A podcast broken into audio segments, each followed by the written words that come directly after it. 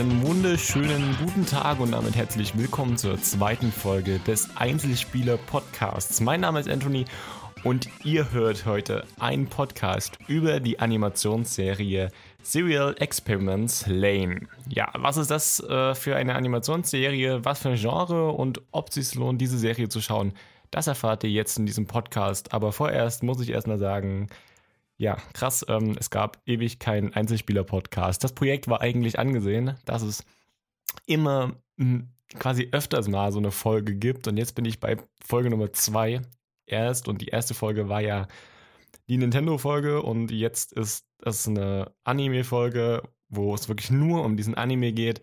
Ähm, aber es ist da gerade im Hintergrund einiges zu planen bei mir und da kommt eine Menge auf euch zu, was dann auch mal mehr geplant ist als all das, was so bisher passiert ist und auch gleich mal von der weg ähm, ein paar organisatorische Sachen.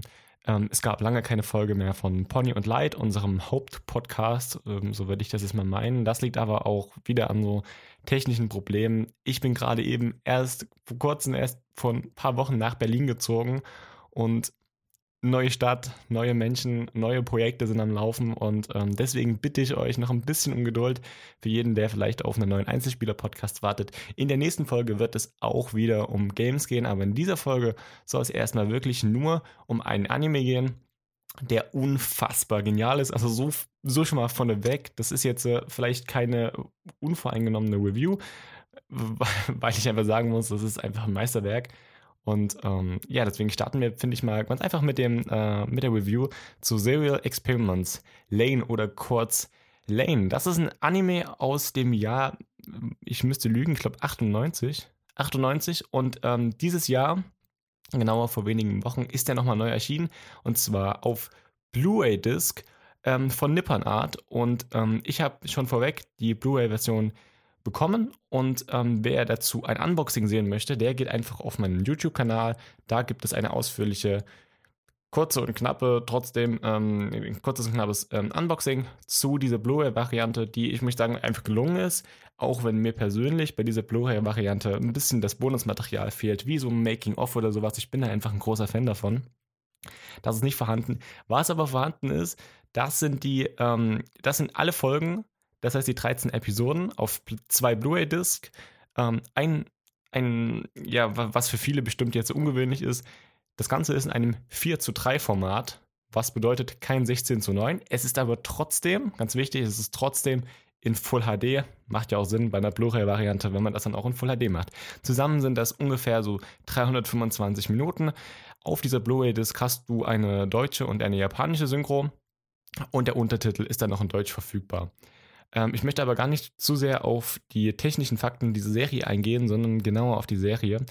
Und um was geht es in Serial Experiments Lane? Und das ist jetzt eine ganz, äh, ganz schwierige Frage eigentlich, weil so klar definiert ist das nicht. Ähm, es ist in einer, ich würde sagen, es ist eine mm, nahe Zukunft. Man muss überlegen, es ist von 98, das bedeutet, das, was jetzt schon ist, 2017, ähm, ist ja schon eine krasse Zukunft. Ähm, aber ähm, sie, das ist so eine Mischung aus einer Zukunft, die aber so ein bisschen auf alter Technik basiert, was mir persönlich immer sehr gefällt, wenn ich mir ähm, anschaue, wie gerade so 1990 oder so die Leute sich vorgestellt haben, wie es mit dieser Technik, die sie da haben, weitergeht und wie sie das Ganze entwickelt. Letztendlich ist ein Hauptthema von dieser Serie das Thema Internet aber es, ist, ähm, es existiert das Internet so, wie wir es kennen, dort ansatzweise, aber es ist schon viel fortgeschrittener. Und es geht um das Mädchen Lane, was immer wieder in ihrer Umwelt komische Dinge wahrnimmt. Und es ist auf jeden Fall ein Anime, der sehr mindfuck ist. Und da bin ich ein großer Fan davon. Jeder, der meine Videos oder Podcasts schon länger, etwas länger schaut, der weiß einfach, dass ich da ein mega Fan von bin. Und Lane ist auf ihre ganz eigene Art und Weise, finde ich persönlich, einfach ein Meisterwerk. Aber warum ist das so? Das liegt daran, dass Lane einfach ähm, schon seit Anfang an eine unfassbar äh, komische, ja, ich sag bewusst komische Atmosphäre liefert. Während andere Filme und Serien dich erstmal ja, den, den Charakteren vertraut machen, ähm, erstmal, damit du erstmal weißt, was ist hier los, um was geht's genau. Das macht Lane gar nicht. Lane schmeißt dich einfach so directly in die Story und ähm, lässt sich da auch einfach so ein bisschen liegen.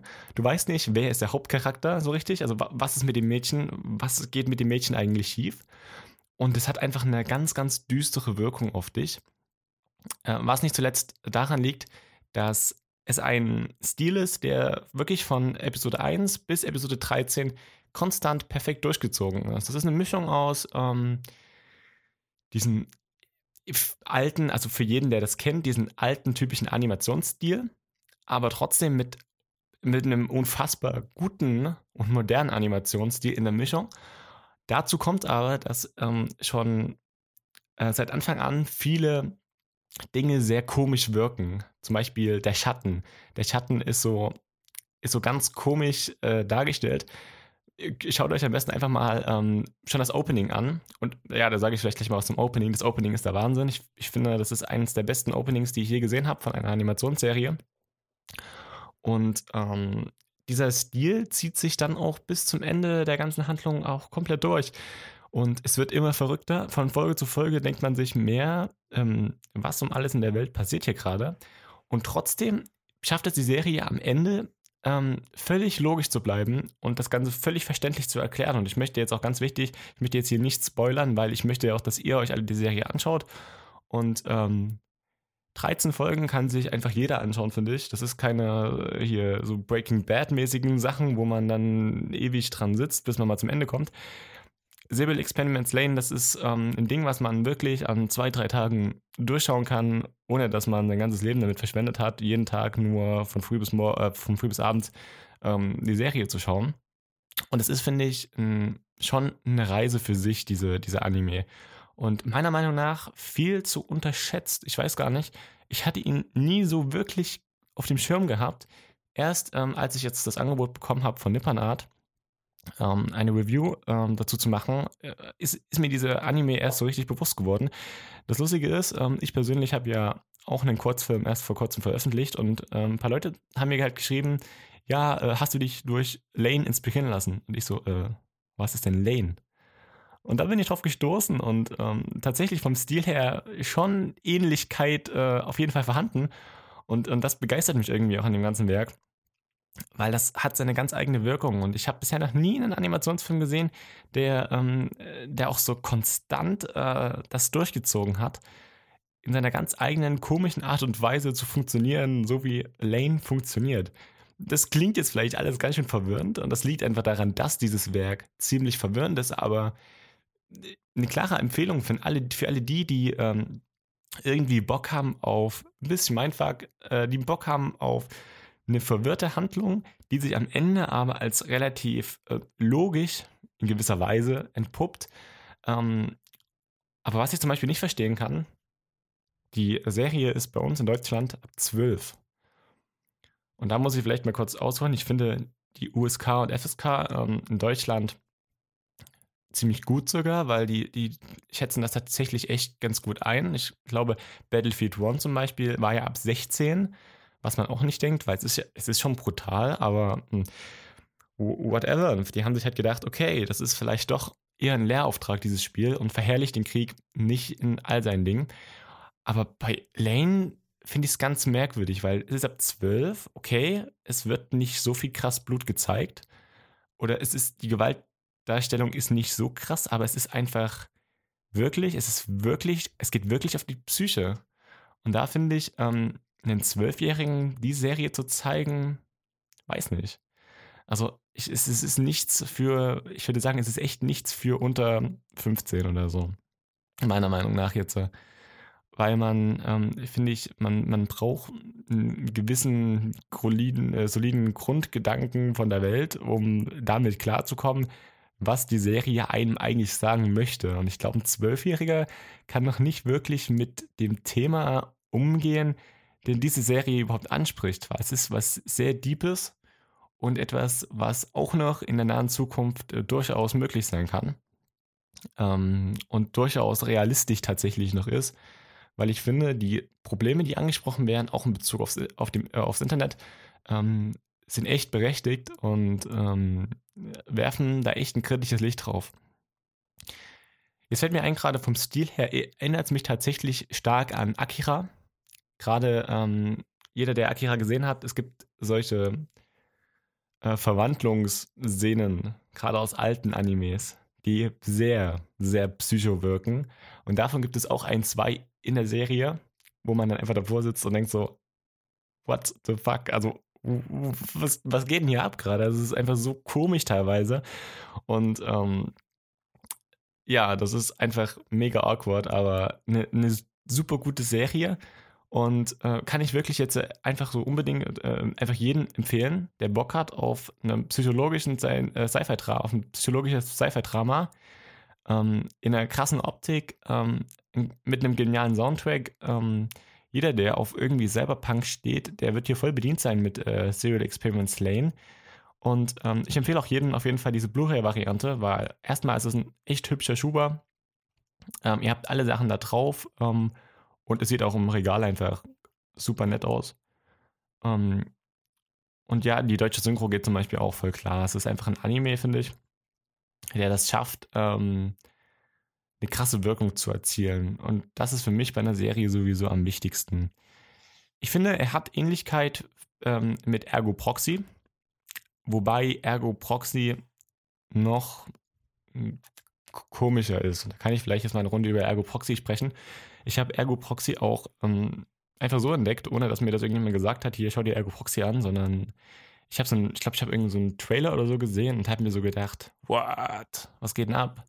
Wieder sowas völlig ähm, Krankes irgendwie und da bin ich einfach ein Fan davon, gerade was ähm, die Animationsrichtung betrifft, weil ich finde Anim Animes, die können einfach so eine krasse Wirkung erzielen, weil es werden halt, es können halt Dinge gezeigt werden, ähm, die wirken, die halt in einem normalen, in einem Realfilm oder in einer Realserie nicht wirken könnten, weil es dann teilweise einfach lächerlich aussehen würde. Aber wenn die Hauptcharaktere ja gezeichnet sind, dann kann man auch komische Dinge dazu zeichnen. Ich weiß nicht, ob das klar ist, was ich damit genau meine, aber ich hoffe es einfach mal. Gerade Ergo Proxy, finde ich, ähm, hat mich auch total angesprochen. Auch wenn ich da einen Punkt abziehen muss, weil ähm, zu Ende hin wurde es dann tatsächlich so ein bisschen, na, das ist halt auch so ein Grund, ähm, der bei vielen Serien echt schwach ist. Ähm, also so ein Punkt, ähm, dass viele Serien echt stark starten und dann immer mehr nachlassen. Und das hat Lane jetzt, finde ich, nicht, weil ich hatte nicht das Gefühl, ich schaue bei Lane eine Serie an, wie bei vielen anderen, also das ist so episodenmäßig, ähm, sondern das ist halt echt so, dass es einfach so ein Werk ist was man so ein, am Stück anschauen kann, so wie ein Film eigentlich. So, es ist halt einfach ein 325-minütiger Film, der dir die Geschichte erzählt in verschiedenen kleinen Akten. Und ähm, in jedem Akt kommst du der Wahrheit ein klein wenig näher, ähm, aber auch nicht so nah, dass du es gleich verstehst, sondern es bleibt bis zum Ende hin eigentlich spannend. Wobei ähm, Natürlich, wenn man sich mit der Materie vielleicht auch ein bisschen auskennt, ähm, kommt man schon früher drauf. Oder wenn man sich einfach sehr, sehr hineinversetzt. Ähm, auch Parallelen hatte es, fand ich. Äh, also jetzt Lane hatte auch Parallelen zu ähm, Satoshi Kons Werken, zum Beispiel zu Perfect Blue. Und da muss ich zum Beispiel auch sagen, Perfect Blue ist auch ein Animationsfilm, der, den ich uneingeschränkt jedem empfehlen kann.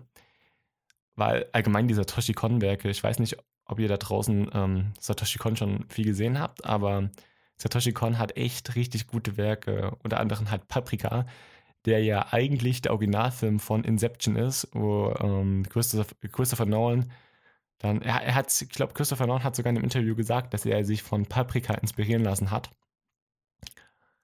Ähm, ist auch ein sehr psychologisches Werk und ähm, ja, sie können halt einfach das schaffen, irgendwie, was normale Filme nicht schaffen. Zum Beispiel in Inception ist für viele so dieser krasse Hollywood-Film, der so die Grenzen sprengt irgendwie. Aber das ist, kommt nicht ansatzweise an die Genialität von Animationsserien ran, weil die das einfach ganz anders ähm, rüberbringen können als diese Realfilme.